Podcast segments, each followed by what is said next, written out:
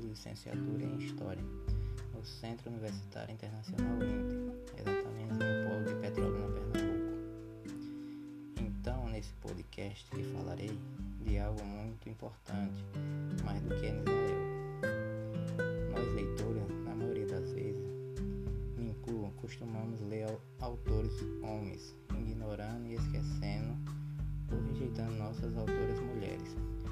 Mas às vezes não fazemos isso por rejeição, mas sim por não saber da existência de algum escrito desta ou simplesmente elas não recebem o reconhecimento que deveria ter. Dessa forma, no Rio Grande do Norte, temos a poetisa e bibliotecária Zila Mamede, que se tornou referência nacional como poetisa potiguar. Ela será a nossa personagem feminina importante que fala, falarei nesse podcast, que tem como tema a viva lembrança de Zila.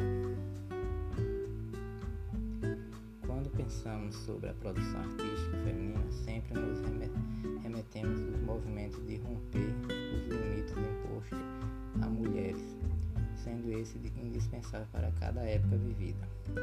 O que, o que une as mulheres sendo esse desejo incontido de vencer barreiras e construir os seus canais de expressões.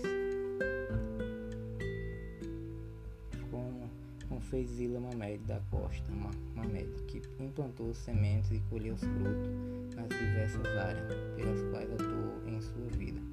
Zila Mamed nasceu na Paraíba, em uma vila do sertão paraibano.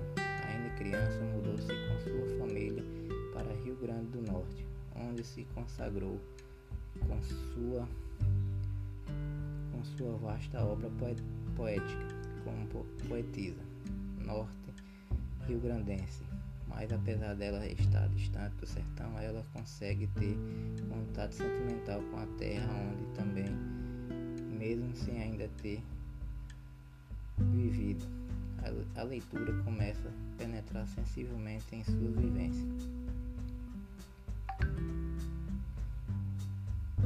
Que após a morte de Zilma Média, a família começou a organizar o acervo da poetisa de 1990. Encaminhou parte desse material para a Biblioteca Central, que hoje chama Zilma Média. Segundo, segundo a, explica a bibliotecária Tássia Marques, essa coleção ficava junto a acervos especiais no setor de coleções especiais em 2015 fazemos projeto para criar esse espaço. Em março de 2016, inauguramos uma sala para disponibilizar esse material na biblioteca. Obrigado, ouvinte, por ficar até aqui. Compartilhe esse trabalho não por mim, mas sim pela escritora Zila Mameli, para que mais pessoas saibam sobre a existência e escrito dela. Obrigado a todos.